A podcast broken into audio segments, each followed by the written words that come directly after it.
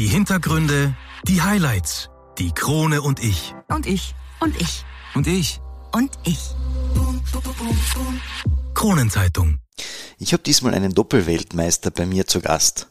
Paul Werbniak erzählt mir von seiner Leidenschaft, dem Skibergsteigen. Ein junger Kärntner, der mir unter anderem verrät, wie es sich denn anfühlt, wenn man in zwei Disziplinen jedes Weltcuprennen gewinnt und wie er seinen Traum verwirklichen möchte, 2026 bei Olympia dabei zu sein. Gesund bleiben und nie den Spaß an der ganzen Sache verlieren ist sein Motto und das und noch viel mehr gibt's in der aktuellen Folge. Und vorab, ich finde seinen Dialekt sehr sympathisch.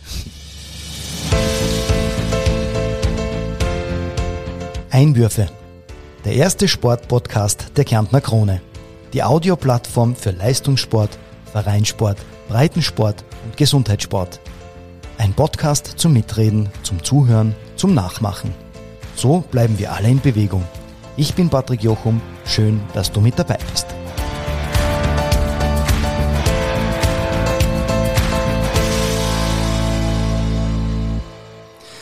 Der aktuellen Folge wollen wir hoch hinaus, denn wir sprechen über das Skibergsteigen.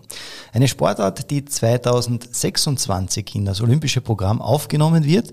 Und mein heutiger Studiogast ist ein 20-jähriger Kärntner, der in diesem Sport bereits Doppelweltmeister der Klasse U20 ist. Paul Werbniak. Habe ich das richtig ausgesprochen? Ist richtig, perfekt. Paul, schön, dass du da bist. Ich sag danke, Phil.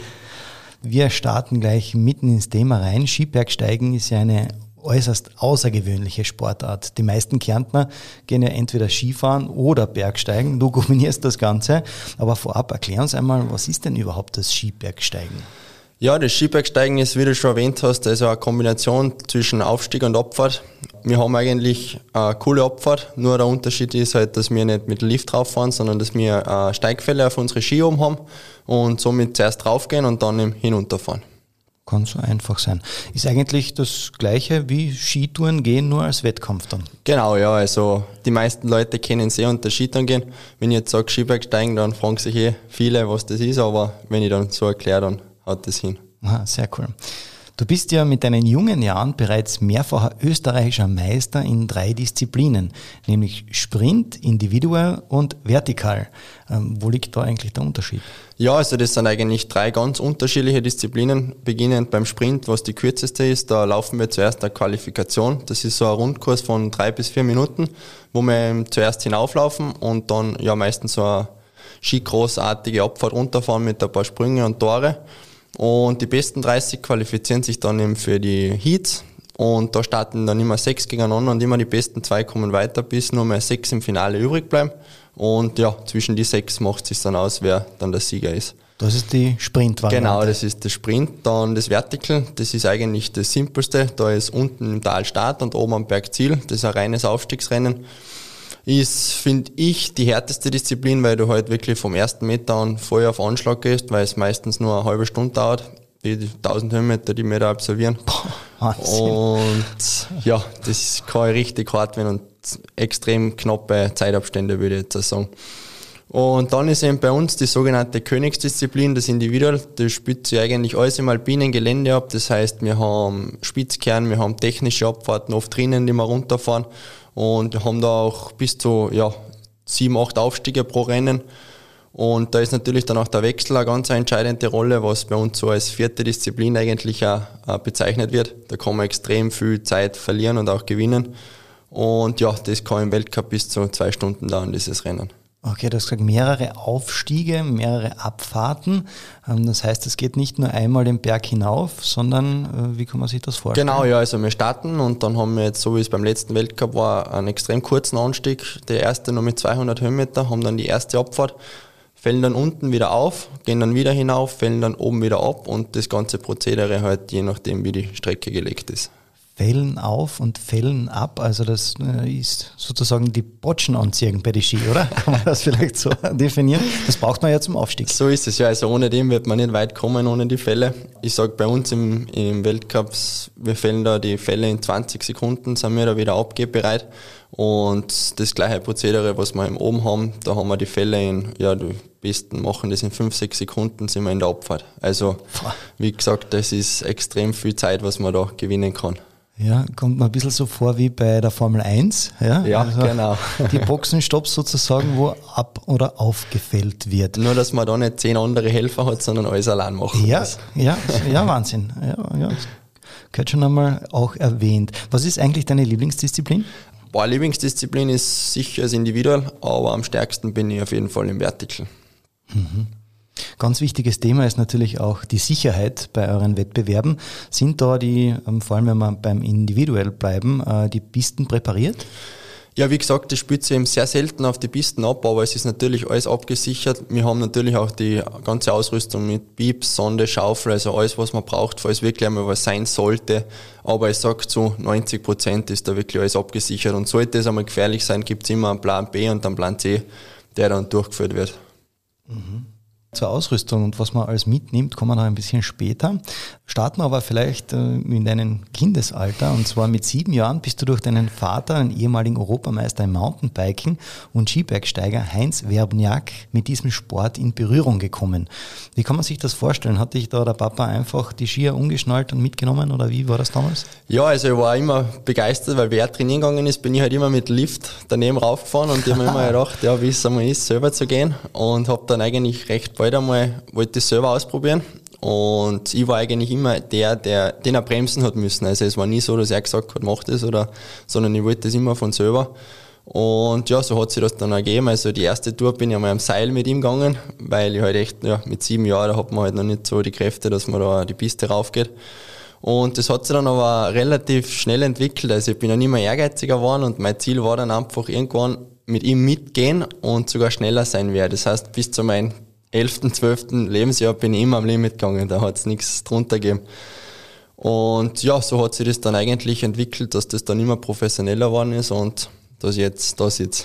Ja, sehr stark. Ich kann mir das richtig bildlich vorstellen. Du und dein Papa, ja, das Seil hinten dran und andere Väter nehmen ja den Bob, hätte ich gesagt, und ziehen ihre Kinder und du gehst mit dem Papa da querfeld ein. Sehr, sehr stark. Die Stecken, also die Skistecken waren ja damals noch größer als du, oder? Ja. Du in, wie du da jetzt mit dem Papa mitgegangen das bist. Das stimmt, ja, da bin ich eher mit Hände hoch bin ich da gegangen. ah, apropos Stecken, machen wir einen kurzen Ausflug zur Ausrüstung. Was brauche ich eigentlich, beziehungsweise wie sieht so eine Standardausrüstung beim Skibergsteigen überhaupt aus?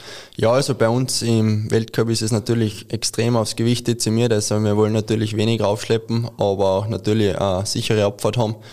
Wir haben da meistens Carbon-Schuhe, die wiegen äh, um die 550 Gramm und haben dann eben die Ski, die im Weltcup Mindestgewicht von 750 Gramm haben müssen. Und ja, das ist natürlich, kann man sich vorstellen, ein bisschen ein, ein besserer Langlaufski, blöd gesagt. Also zum Bergabfahren extrem schwierig am Anfang und ungewohnt. Aber ja, ich bin mit dem aufgewachsen und kenne eigentlich nichts anderes. Aber wenn ich wieder mal auf die Alpinski stehe, dann merke ich eigentlich, was das für ein Unterschied ist. Ja, also Skier und äh, Skischuhe hast du angesprochen, aber du hast den Rucksack auch mit. Was ist da alles drin? Genau, ja, also da ist dann die ganze Sicherheitsausrüstung drinnen. Das heißt, äh, Pieps, Schaufel, Sonde, dann haben wir oft noch eine Rettungsdecke dabei, eine zweite Jacke, eine Überhose, ein Piepsal. Und was natürlich auf keinen Fall fehlen sollte, ist das Handy, falls wirklich einmal was ist, dass man immer sofort den Notruf absetzen kann. Klingt eigentlich wie äh, die Packliste für ein entspanntes Wochenende, möchte ich fast sagen, ja, in den Bergen. Ja, ist das Wochenende, glaube ich, leichter zum Einpacken. ja, okay. Aber machen wir einen kleinen Zeitsprung, denn seit 2016 bist du wegen deiner außergewöhnlichen Leistungen bis dorthin bereits Teil des österreichischen Nationalteams. Und bereits in den darauffolgenden Jahren bist du bei Welt- und Europameisterschaften unter die Top 10 gefahren gestiefelt gefahren, Schrägstrich möchte ich fast sagen. Und in der Saison 1920 hast du bei den Junioren bereits als Gesamtweltcup-Zweiter punkten können. Hast du deine vielen aufeinanderfolgenden Erfolge damals überhaupt fassen können? Ist ja relativ schnell gegangen alles. Ja, das ist echt Schlag auf Schlag gegangen. Also 2016 war eigentlich erst mein erstes nationales Rennen. Bin dann gleich einmal, wie du gesagt hast, eben ins Nationalteam aufgenommen worden. Und dann ist gleich einmal dahingegangen, habe 2017 leider noch mal ein bisschen einen Unfall gehabt. Da habe ich mir bei der Europameisterschaft die Leber gequetscht, da habe ich mir oh. bei einer Abfahrt, da habe ich ein bisschen zu viel riskiert, ein bisschen zu viel den Kopf ausgeschalten. Aber seitdem her ist es eigentlich nur mehr bergauf gegangen und ja, dann eigentlich Jahr für Jahr sind die Erfolge besser geworden. Und jetzt ist natürlich dann der nächste große Schritt, den Anschluss in die Elite zu schaffen. Mhm. Wir werden in dieser Folge hauptsächlich von den letzten beiden Saisonen reden, weil sonst wir mindestens noch eine weitere Podcast-Folge bräuchten. Ähm, die Saison 2020-21 war der Wahnsinn. Im Dezember 2019 hast du als damals 19-Jähriger mit deinem ersten Weltcupsieg in Ponte di Lego in Italien die Basis gelegt und nur drei Monate später bist du Doppelweltmeister und Gesamtweltcupsieger bei den Junioren geworden. Ähm, wie schafft man es, die Besten der Besten zu dominieren in deinem Alter? Ja, da gehört natürlich viel dazu. Ich sage, ausschlaggebend ist sicher, wie es bei uns so schön heißt, wenn läuft, dann läuft's. ja, also natürlich, der, der Knopf ist dann so richtig aufgegangen nach dem ersten Weltcupsieg. Habe mich dann echt auch konstant eigentlich immer an der Spitze halten können, habe eigentlich jetzt vertikal und individuell für mich entscheiden können. Dementsprechend war natürlich dann auch der Druck groß bei der Weltmeisterschaft, weil ja, nach so einer Vorsaison kann man natürlich nur mehr von Gold träumen und dass es mir dann so aufgegangen ist, war unbeschreiblich. Also da kriege ich heute noch die Ganzelheit. Ja, auf das gehen wir noch ein bisschen näher ein, aber vor allem äh, ein paar dieser Rennen waren ja ganz interessant. Im März 2021 konntest du in Andorra gleich zwei Goldmedaillen holen und bist ja, wie angesprochen, Doppelweltmeister in der Klasse U20 in den Disziplinen Vertikal und individuell geworden. Erzähl uns ein bisschen von diesen beiden Rennen. Ja, also die Weltmeisterschaft hat für mich eigentlich recht turbulent angefangen, weil ich im Halbfinale vom Sprintrennen habe ich eine Zeitstrafe gekriegt. Bin somit leider nicht ins Finale eingezogen. Das hat mir dann einen ziemlichen Dämpfer, würde ich jetzt einmal sagen, gegeben. Aber meine Teamkollegen und speziell die Betreuer haben mich echt wieder super aufgebaut. Und zwei Tage später war dann eben das angesprochene Vertikal. Und ja, ich war extrem motiviert. Das war echt ein cooler Tag und ich habe schon beim Start gespürt, heute geht was und bin dann auch von Anfang an mein Tempo eigentlich weggegangen und habe mir auch nach zwei Minuten schon absetzen können. Aber es ist dann extrem lang und hart noch geworden. Also das war letztes Jahr sicher eine der härtesten Rennen. Also nach der Hälfte habe ich nicht einmal mehr gewusst, wo ich betreue. Also ich war schon in meiner eigenen Welt. Ja. Und ja, wie ich dann die Ziellinie äh, überquert habe, das war dann einfach noch mehr äh, eine Lösung. Ich muss noch einmal einwerfen, du hast vorher von einem Penalty, also einer Strafe gesprochen. Äh, wie kommt es zu einer Strafe? Ja, ich habe im Ziel, also wir haben ja meistens nach der Abfahrt haben wir noch ein paar Meter zum Hineinskaten ins Ziel und da gibt es wie im Langlauf solche Korridore und die darf man dann nicht mehr wechseln in den letzten 20, 30 Metern und das ist mir leider passiert, weil nur ein Positionskampf war und das ist mir dann leider zum Verhängnis geworden. Korridor, was kann ich mir darunter vorstellen? Ja, das sind äh, drei so äh, ja eigentlich vorgegebene Linien, die man dann nicht mehr wechseln darf. Und ich habe diese Linie überquert und bin auf die andere Linie rüber und habe somit eigentlich den anderen, also meinen Mitstreiter, behindert. Und das wird dann natürlich gestraft. Ah, okay, verstehe. Wie hat dieser Penalty dann ausgesehen? Ja, ich habe äh, 10 Sekunden Zeitstrafe gekriegt und das ist im Sprint natürlich ja. eine Welt. Ja, absolut. ähm, die Wetterbedingungen waren ja damals alles andere als optimal, Boah, oder? Ja. Also es gab ja beim zweiten Rennen, also beim Individual Race, sogar eine Startzeitverschiebung von mehr als eineinhalb Stunden mit einer kurzfristigen Streckenänderung sogar. Hat dich das vielleicht etwas nervös gemacht? Um ehrlich zu sein, schon. Weil man stellt sich schon irgendwie auf die Strecke am Vortag ein, wenn man es besichtigt und so eine kurzfristige Änderung, also das Wetter war wirklich dermaßen schlecht. Und ja, wir haben dann eigentlich eineinhalb Stunden vom Start noch die Information gekriegt, dass der Start verschoben wird um zwei Stunden.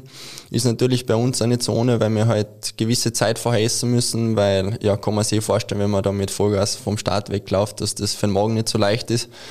Und ja, die Strecke war dann wieder komplett anders. Es war ein bisschen leichter wie die geplante Strecke, hat sich mehr im, im Pistengelände abgespielt. Aber ich sage es, im Endeffekt war es dann für alle gleich. Und ja, habe dann wieder mein Rennen eigentlich von Anfang an super durchziehen können. Ja, bin dann Doppelweltmeister waren. du sagst das so leicht, ja. Also wie, wie, hat sich das angefühlt, als du genau gewusst hast, ja, diese zwei Goldmedaillen, diese bringe ich nach Hause? Ja, der schönste Moment war, wie ich im letzten Anstieg oben in die Wechselzone rein bin und ich habe gewusst, wenn jetzt nichts mehr passiert, dann bin ich Doppelweltmeister und das ja, war unbeschreiblich, wie ich da oben rausgefahren bin aus der Zone und dann unten die Betreuer. Mein Vater war auch dabei, der unten gewartet hat und ja, kann man sich vorstellen, dass da die Emotionen mir dann hochgegangen sind.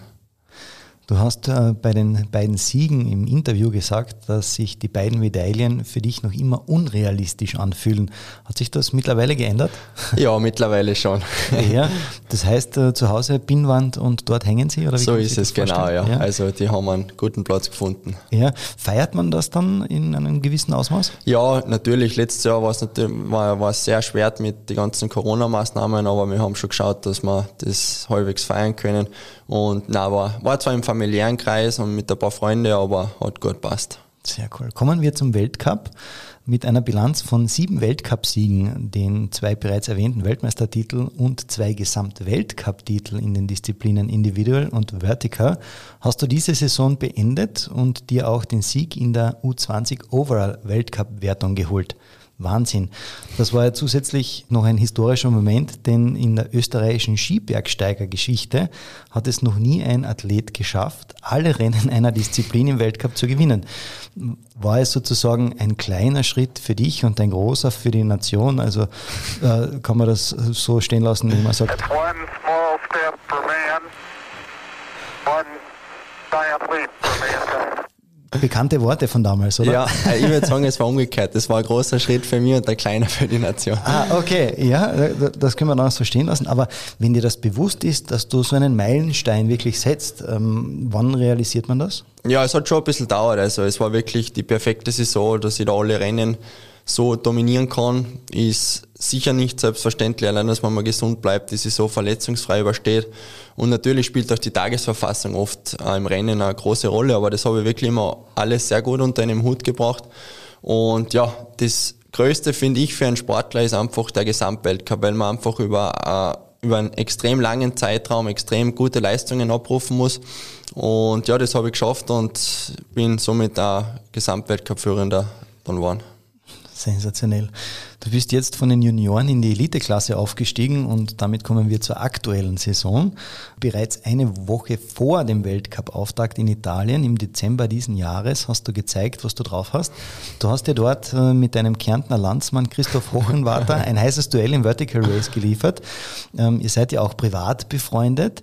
Äh, wie war es, sich mit dem Kumpel auf Augenhöhe zu messen? Ja, es war eigentlich wie im Training drei Tage zuvor. Also wir haben uns wirklich gar nichts geschenkt und wir haben schon spekuliert im Training davor, was wäre, wenn wir da gleichzeitig auf die Ziellinie kommen.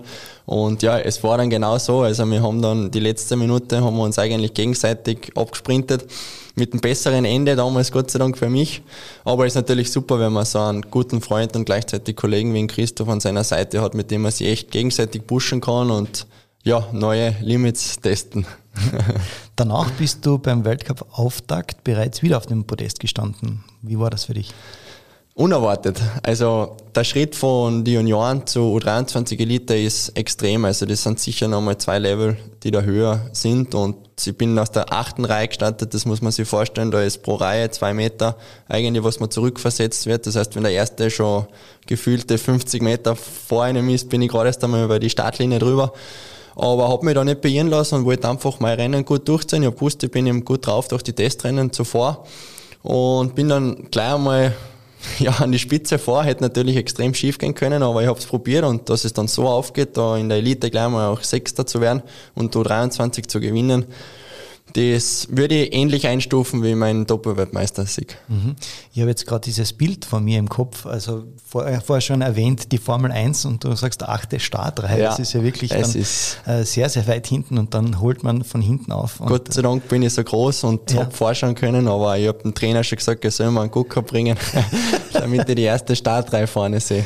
Ja, verständlich, ja, sehr cool. Und dann gleich ja, den ganz oben aufs Podest drauf. Super.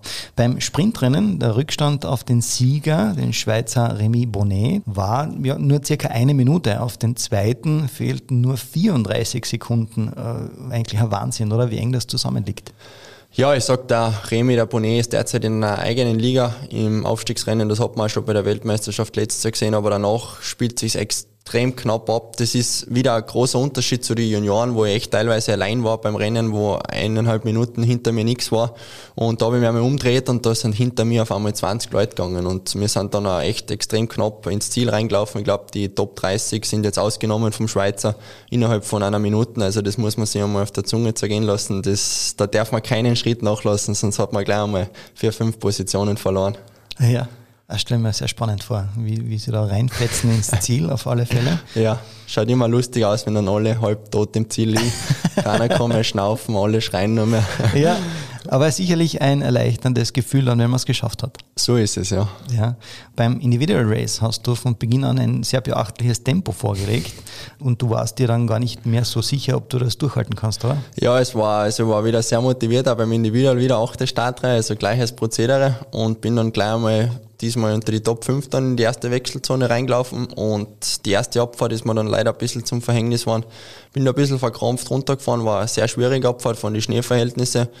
Und durch das hohe Starttempo, was ich da äh, zu Beginn gelegt habe und die Abfahrt, habe ich dann im ersten langen Anstieg, das war eine halbe Stunde Renndauer, äh, ja, habe ich sehr gelitten. Und die habe mich dann aber Gott sei Dank im Laufe des Rennens wiederholt und es ist immer besser und besser geworden und habe dann wirklich die letzte Dreiviertelstunde, 40 Minuten, bin dann wieder auf die ersten U23-Athleten aufgelaufen und habe mir mit denen dann echt noch einen harten Kampf gegeben bis, bis zum Ziel. War dann auch wieder sehr knapp, also der zweite war 10 Sekunden und der dritte, glaube ich, 15 Sekunden hinter mir. Aber ja, Gott sei Dank ist noch gut ausgegangen und bin froh drüber. Wow, sehr, sehr cool. Kommen wir ja zum Jänner oder dem bevorstehenden Jänner, denn eine Woche vor dem nächsten Weltcup-Race in Andorra stehen am 7. und 9. Jänner in Enstal die österreichischen Meisterschaften vor der Tür. Ich nehme stark an, dass du da teilnehmen wirst. Auf jeden Fall. Also ich sage, österreichischer Meister werden ist immer was Schönes, speziell Staatsmeister. Also ich traue mir wirklich dieses Jahr zum ersten Mal zu, dass ich die Eliteklasse gewinnen kann und das ist dann schon nochmal ein großer Unterschied, wenn man vor heimischem Publikum, würde ich jetzt einmal sagen, Saison, sofern es möglich ist, da gewinnen kann. Ja, da halten wir dir auf alle Fälle die Daumen und werden das sicherlich verfolgen. Vom 15. bis 16. Jänner bist du dann wieder in Andorra. Wie sieht da deine Vorbereitung aus? Ja, ich sag da, die Basis ist jetzt gelegt worden, also nochmal der intensive Weihnachtsblock, sage ich immer, zwischen die ganzen Kekse und Feierlichkeiten wird da schon anständig trainiert und vor allem auch hart. Und ja, jetzt gibt es natürlich noch ein, zwei Rennen davor und dann eigentlich nur mehr regenerieren und schauen, dass man gesund nach Andorra kommt. Was sind allgemein deine Ziele für dieses bzw. das kommende Jahr? Äh, sportlich gesehen sicher mal den Anschluss schaffen an die Elite. U23 äh, trauen wir sogar einen Top-3-Platz im Gesamtweltcup zu, wenn alles nach Plan läuft. Aber ja, wie gesagt, gesund bleiben und das Wichtigste, nie den Spaß an der ganzen Sache zu verlieren. Ja, da bin ich überzeugt, dass du sicherlich den Spaß nicht verlieren wirst. Auf alle Fälle, so wie du mir da gegenüber sitzt. Ähm, jetzt kannst du unter anderem auch noch von Olympia träumen, hätte ich fast gesagt. Denn die noch relativ junge Sportart wurde im Sommer ja offiziell ins Programm für die Olympischen Olympischen Spiele 2026 in Mailand und Cortina d'Ampezzo aufgenommen. In Italien stehen dann das klassische Einzel, ein Sprint sowie die Mixed-Staffel am Programm. Also ist sicher Olympia ein großes Ziel von dir. Auf jeden Fall, wenn nicht sogar das Größte. Also ich glaube, für jeden Sportler ist Olympia irgendwo nochmal eine, eine spezielle Herausforderung, weil es halt nur alle vier Jahre ist und wirklich ein riesen Sportspektakel. Und ja, ich bin überglücklich, dass wir es jetzt endlich geschafft haben ins Programm. Ist natürlich noch ein langer Weg, sind noch über vier Jahre dahin, aber ich würde sagen, die Motivation ist auf jeden Fall da, das Umfeld passt und die Voraussetzungen sind auch gegeben. 2026 bist du dann 25 Jahre jung, also im besten Sportleralter für Olympia. Erhöht das deine Motivation noch einmal? Ja, da bin ich definitiv in meiner Blütezeit. also ja, würde ich auf jeden Fall sagen, ein super Alter, speziell auch fürs Einzelne und ja, also steht derweil einmal nichts im Wege. Da halten wir dir die Daumen, dass es ja auch bei Olympia ganz hinauf geht oder bei Olympia ganz hinauf geht. Bevor wir noch ein bisschen auf dich als Person eingehen, machen wir eine kurze Pause und sind dann gleich wieder da mit Teil 2. Also dranbleiben, es lohnt sich. Zurück mit Teil 2 und dem Skibergsteiger Paul Werbniak. Im World Ranking bist du derzeit auf Platz 19. Wie fühlt sich das an, mit 20 Jahren in der Weltelite mitzuwischen?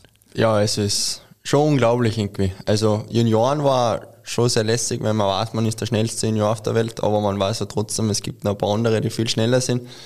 Und da jetzt Top 20 zu sein, bedeutet man schon recht viel. Kurzer Ausflug fünf Jahre zurück, warst du noch als Nachwuchstriathlet unterwegs, äh, wo du bereits mit unterschiedlichen Belastungen zurechtkommen musstest. Denkst du, dass vielleicht ähm, das ein Grund dafür ist, dass du heute so erfolgreich bist? Ich würde sagen, generell meine Entwicklung. Also ich habe viele Sportarten ausprobiert, sei es Fußball, Eishockey, Tennis, Triathlon, Radfahren. Extrem vielseitig trainiert, wie ich klein war, extrem viel Spaß dahinter gewesen und ja, das hat sich dann alles entwickelt, dann mit dem ersten Trainer. Ich war immer schon eher der, der auf der Ausdauerseite war, aber ja, das Skibergsteigen, wie gesagt, habe ich mit sieben Jahren angefangen und habe im Sommer halt immer schon recht viel daneben getan. Und irgendwann war dann halt die Entscheidung zwischen Radsport und Skibergsteigen und ich habe mir dann eigentlich, das weiß ich bis heute noch nicht warum, ja. Äh, für Skibergsteigen entschieden und wie man sieht, war es, glaube ich, die richtige Entscheidung. Ja, absolut. Aber wie kann es sein, dass du in allen drei Disziplinen, also wie schon gehört im Sprint, Vertical und Individual, so erfolgreich bist? Auch wenn der Sprint ja nicht unbedingt deine Lieblingsdisziplin ist, wie ich gehört habe. Ja, ein Sprint nehme ich eigentlich hauptsächlich immer für den Gesamtweltcup mit. Aber ich sag, äh, wenn man ein bisschen Schnelligkeit und Spritzigkeit trainiert, dann ist das auch möglich. Erfordert natürlich extrem viel Trainingspensum. Aber ja, das haut bei mir zum Glück super hin, habe da super Unterstützungen, dass ich da wirklich mich voll auf das konzentrieren kann. Und ein bisschen Sprint kann nicht schaden. So ist es. Genau. Du hast bereits so viele Podestplätze in der vergangenen Saison erreicht. Ähm, ist es noch immer dasselbe Gefühl, wenn du auf dem Podest stehst? Ja, auf jeden Fall. Speziell jetzt in der neuen Kategorie ist es sogar fast noch schöner, weil man weiß, man steht jetzt wirklich dann fast ganz oben. Uh, ganz oben stehen wird, glaube ich, nie Fahrt. Kann ich mir gut vorstellen. Hast du da vielleicht ein paar Tipps für Nachwuchssportler, die sagen, ich möchte das auch ausprobieren und genauso erfolgreich werden wie der Ball? Ja, wie gesagt, also einfach das Ganze aus der Gaude heraus machen. Es entwickelt sich dann nicht viel von selber. Nicht zu früh anfangen, einen strukturierten Planning, Trainingsplan zu folgen, sondern einfach mit Freunden rausgehen, äh, ja, spielerisch das Ganze lernen und der Rest, der kommt dann eh meistens von alleine. Mhm. Kann so einfach sein oder hört sich zumindest so einfach an, wenn du das so erzählst. Seit 2020 bist du Sportsoldat beim österreichischen Bundesheer. Wie sieht dein Alltag beim Bundesheer aus? Du bist ja in Fag stationiert und ja, Grüße an dieser Stelle an Andreas Lindner. Ihn hatten wir auch schon zu Gast im Podcast Talk. Ja, der Andi ist ein super Trainingskollege von mir. Also Im Sommer gehen wir sehr oft miteinander Radfahren. Ist echt gut drauf, muss man echt sagen. Aber na, so ein normaler Trainingsalltag, also wir sind meistens dann, wenn ich in Fax trainiere, frühstücken, dann Standeskontrolle und dann kann ich eigentlich mein Training machen, so wie es mir mein Trainer vorgibt. Habe natürlich in Fax die besten Voraussetzungen, also wir haben super Möglichkeiten zum Regenerieren, wir haben ein super Essen dort. Man kann mit anderen Athleten zusammen trainieren, also alles, was man eigentlich braucht, um erfolgreich zu sein. Wie sieht dann eigentlich so ein Sommertraining aus? Du hast das Radfahren angesprochen mit Andreas. Ähm, ja, wer ist der Schnellere von euch zwei? Hängt von der Tagesverfassung ab. Ja, ja sehr diplomatisch ausgedrückt. Ja.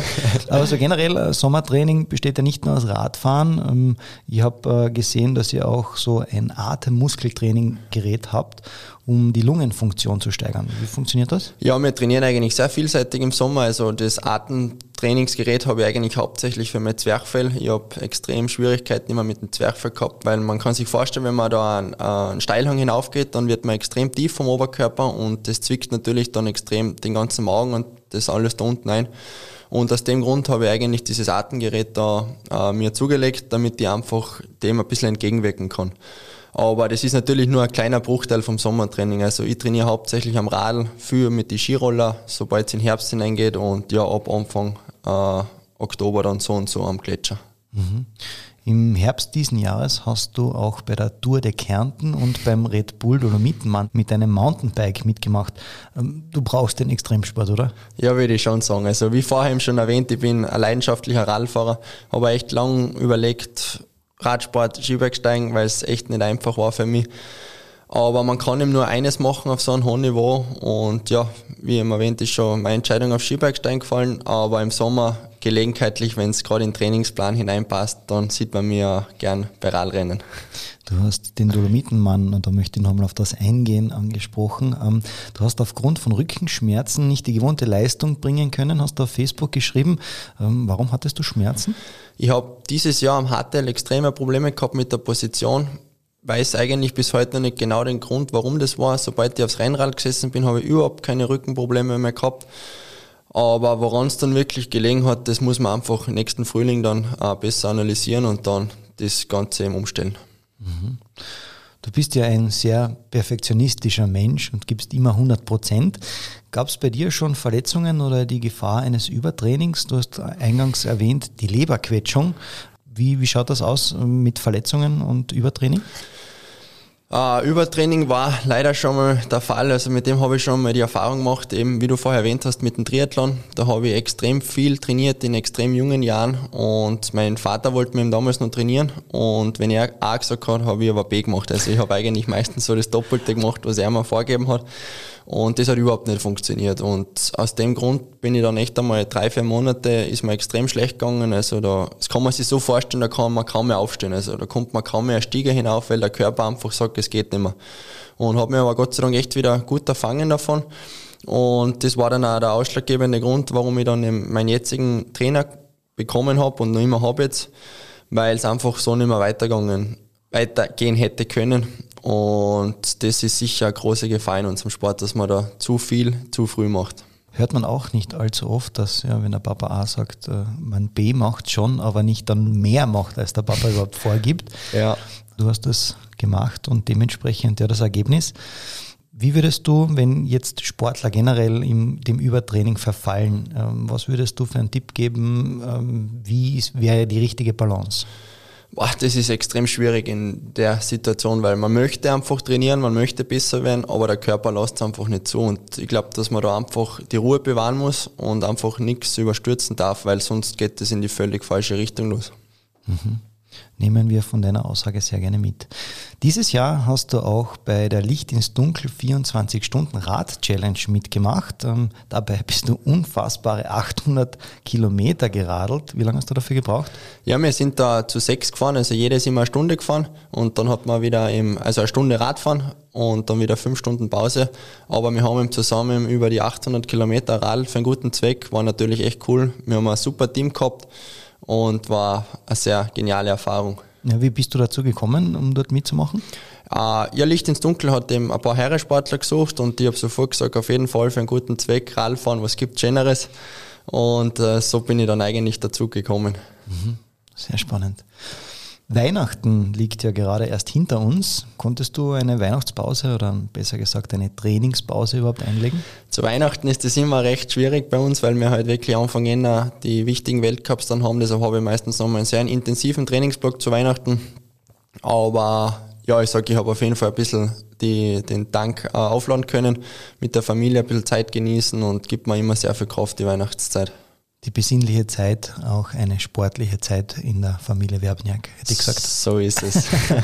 Aber äh, bringt mich zur nächsten Frage. Gibt es überhaupt Tage bzw. Momente, wo du überhaupt gar keinen Sport machst? Also äh, wenn ja, was macht der Paul Werbniak privat? Das, was eigentlich jeder andere Jugendliche gern tut, fortgehen und einfach ein bisschen ja, Spaß haben und einmal nicht an den Sport denken.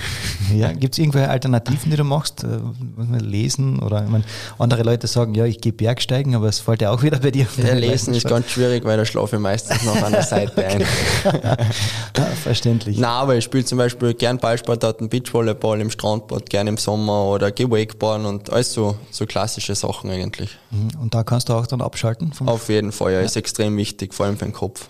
Sehr cool. Ja, abschließend darf wie bei all unseren Gästen natürlich die Frage nach den Highlights nicht fehlen.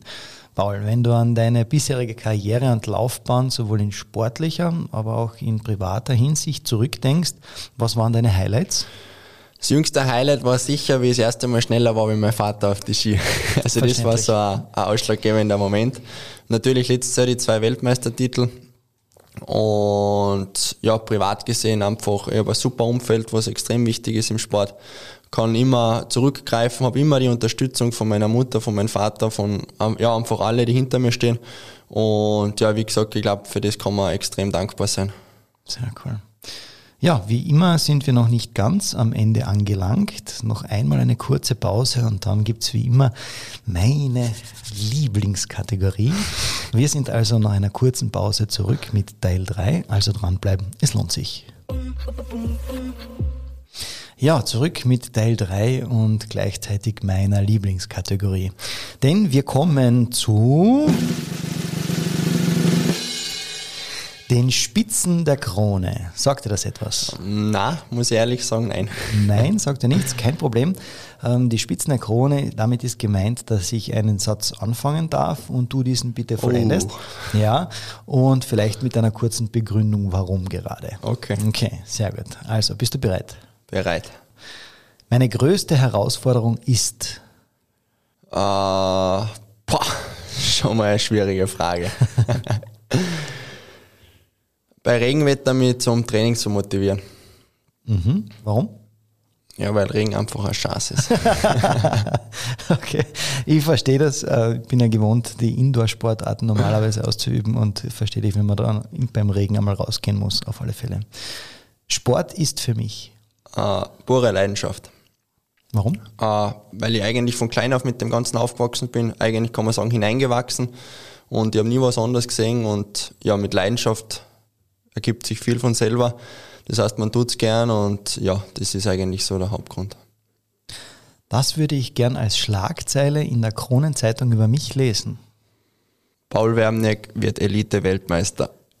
Sehr cool. Ja, das lassen wir so stehen. Mein Lebensmotto ist. Ähm, konsequent und ja, diszipliniert seine Ziele verfolgen.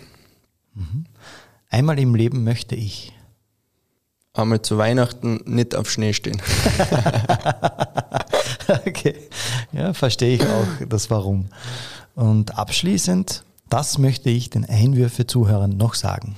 Ja, ich möchte mich einmal ganz herzlich bei allen Sponsoren bedanken, speziell beim Bundesheer Wohnzone Dynafit, die von Anfang an immer hinter mir gestanden ist, natürlich auch ganzen Familie, Umfeld, Verwandten, die immer äh, ein gutes Wort gehabt haben, auch wenn es einmal nicht so grenzt ist, wie es laufen sollte. Und ja, geht's raus, habt Spaß in die Berge, passt aber auf, unterschätzt nie die Risiken und ja, vielleicht sieht man sich einmal. Ja, sehr schöne Schlussworte. Dann bleibt mir noch zu sagen, ja danke lieber Paul, dass du dir die Zeit genommen hast, dass du bei uns im Studio warst. Ich sag vielen Dank, hat mich sehr gefreut. Sehr, sehr gerne. Ja, wenn euch diese oder auch eine andere Folge gefallen hat, dann nicht vergessen, Podcast abonnieren, abonnieren, abonnieren, denn dann seid ihr immer informiert, wenn und wann eine neue Folge rauskommt. Und ich freue mich natürlich über jedes Like und jeden Kommentar. Egal ob auf Facebook unter Einwürfe der Sportpodcast der Kärntner Krone oder auf Instagram unter Einwürfe. Patrick Jochum. Ihr könnt uns gerne Feedback oder eine Anregung geben. Nicht vergessen, Familie, Freunden und natürlich allen Sportbegeisterten von unserem Podcast zu erzählen und gerne diesen auch teilen. Ja, wenn ihr wollt, hören wir uns auch in der nächsten Folge wieder. Bis dahin sage ich danke fürs Zuhören und wir hören uns.